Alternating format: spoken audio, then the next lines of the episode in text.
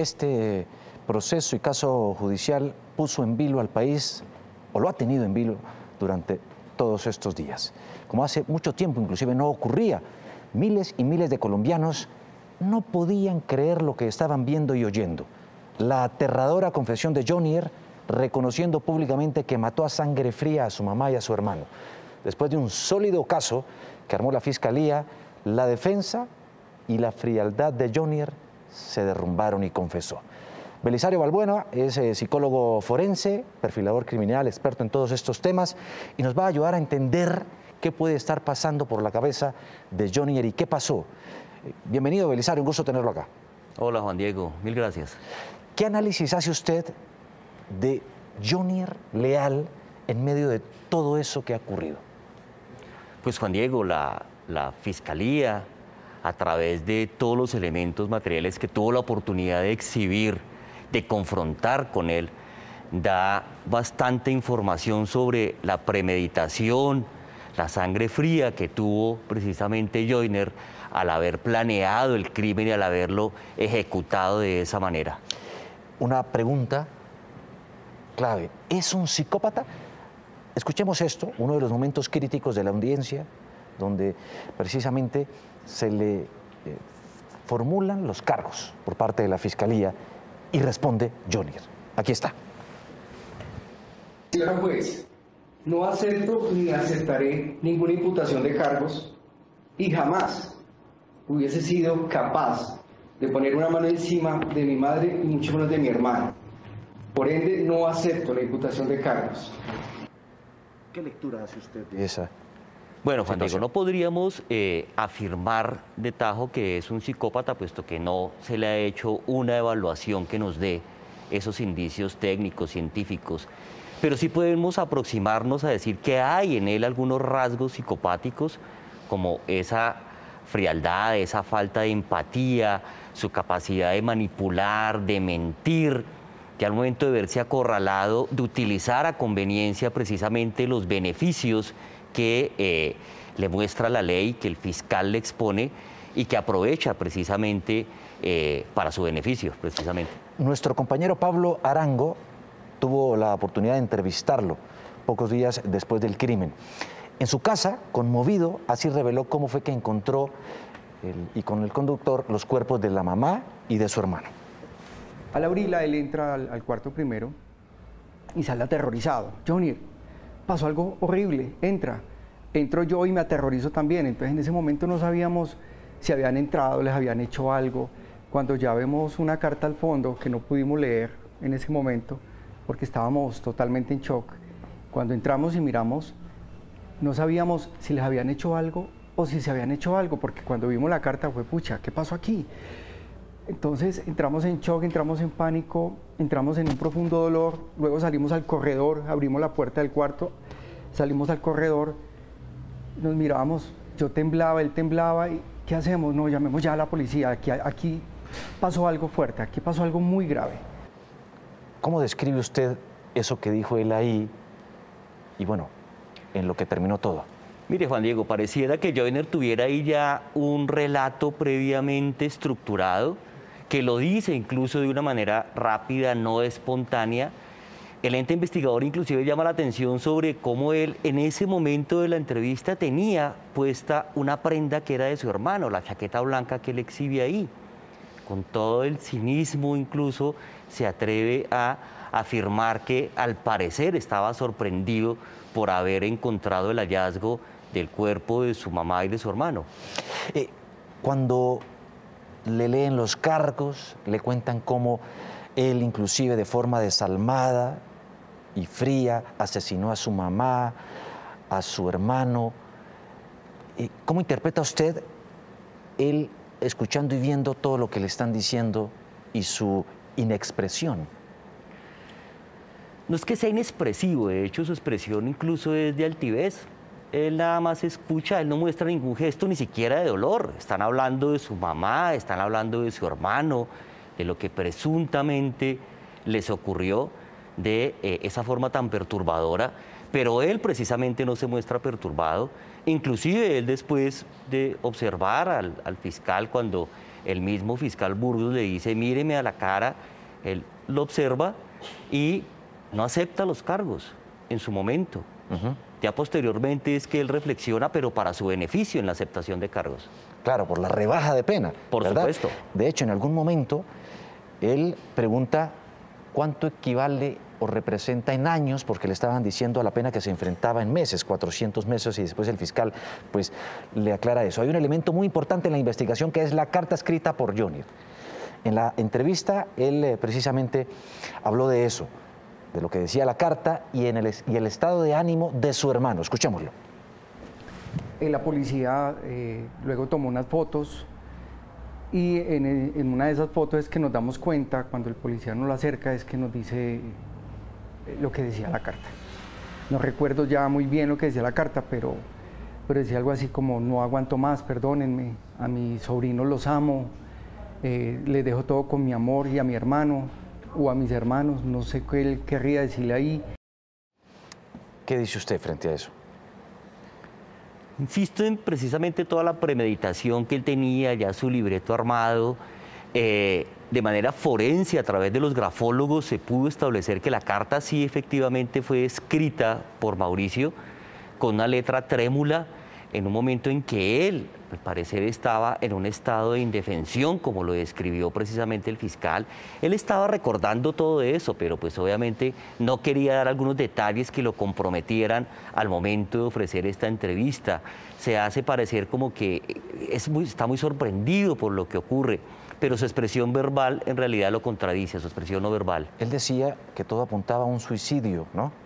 Que su hermano había matado a la mamá y después se habría suicidado. Que alguien entró y los mató inclusive. Aquí está. Porque si fuese suicidio, ¿usted cree que su hermano habría actuado con semejante violenta, violencia perdón, en contra de su mamá? No, mi hermano quería mucho a mi mamá, ellos se amaban es muy difícil, es muy difícil pensar eso, pero también estamos esperando el reporte de las autoridades a ver en qué estado estaba Mauricio, no sé, estamos confundidos todos, pero yo dudo que mi hermano hubiera hecho una cosa de esas. Es decir, Johnny, que usted cree que fue un homicidio.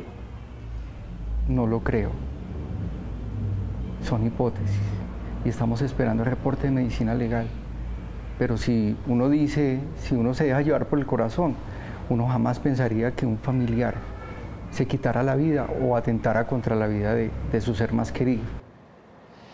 Eh, ¿No son estos eh, diálogos y respuestas la descripción de alguien que realmente se perfila como un psicópata?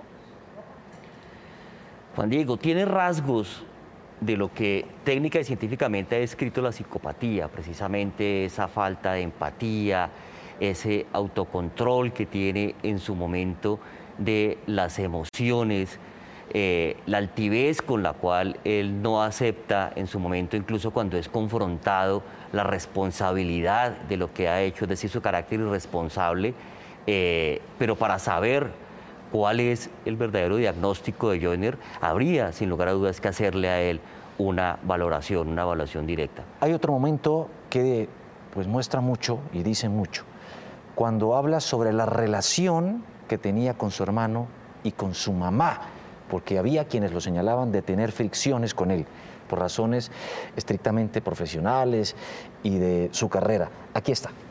Últimamente Mauricio ya no era una persona tan sociable con la familia por las múltiples ocupaciones que tenía y por muchas cosas que le pasaban.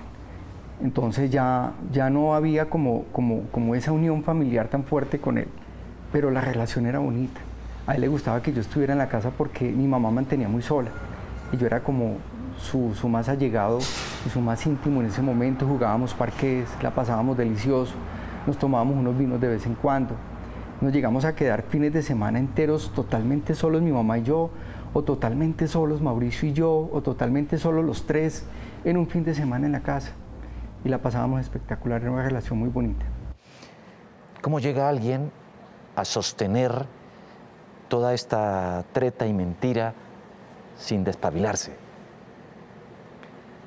Juan Diego, precisamente por ese carácter manipulador, mentiroso, porque hay unos, o hubo seguramente algunos conflictos de tipo familiar que él enmascara diciendo que la relación era muy buena, perfecta, que inclusive él era quien tenía una mejor relación con su figura materna que la que tenía su propio hermano, y para de esa manera quitar sospechas de algún móvil de tipo personal que él hubiera tenido para asesinar a sus familiares.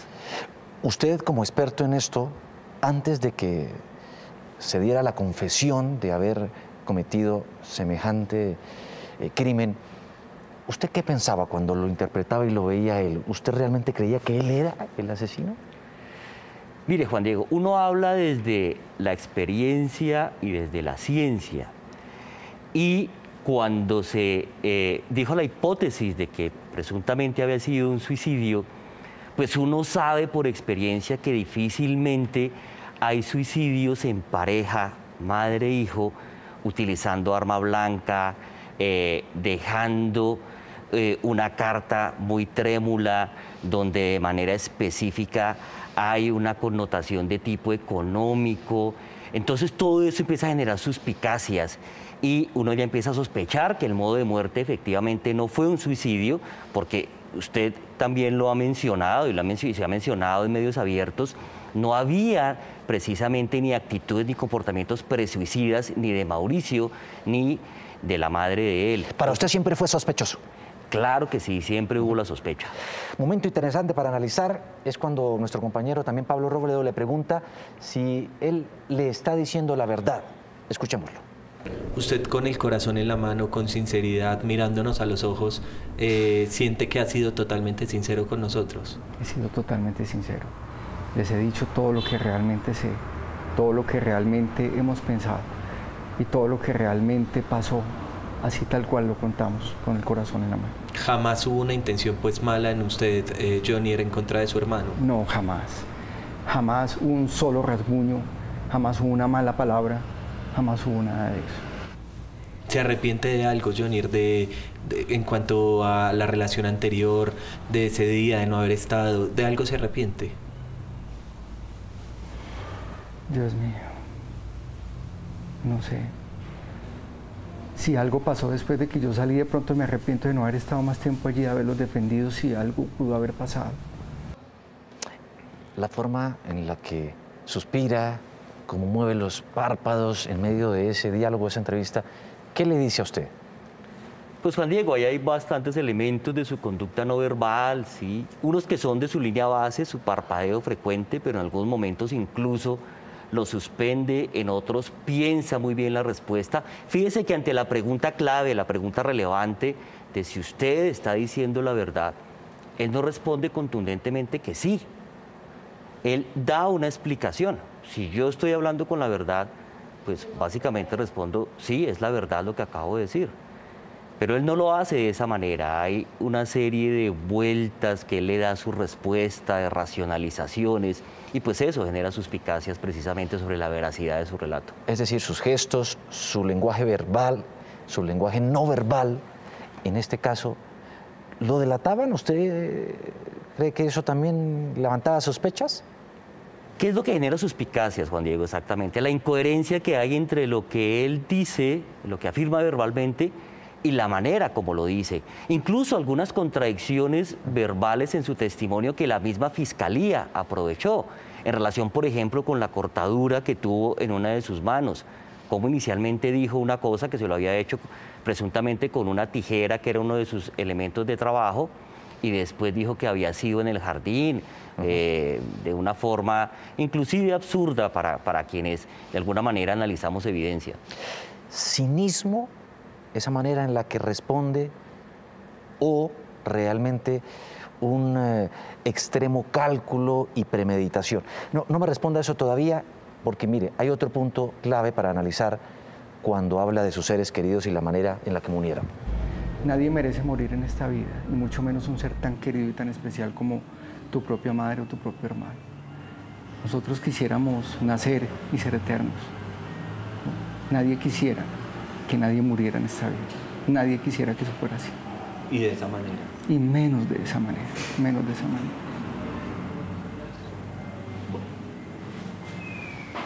¿Listo?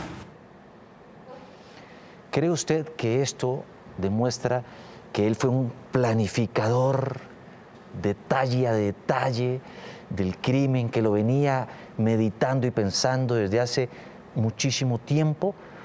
¿O es simple cinismo?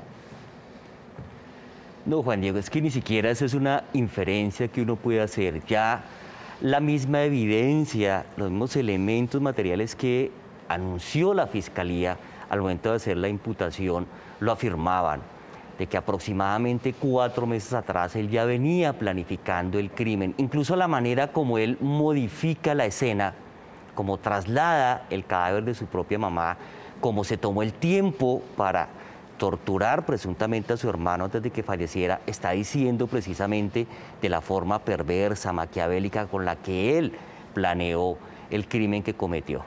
¿Un fratricida, un parricida? ¿Es? Hay muchos elementos de psicopatía, sin lugar a dudas.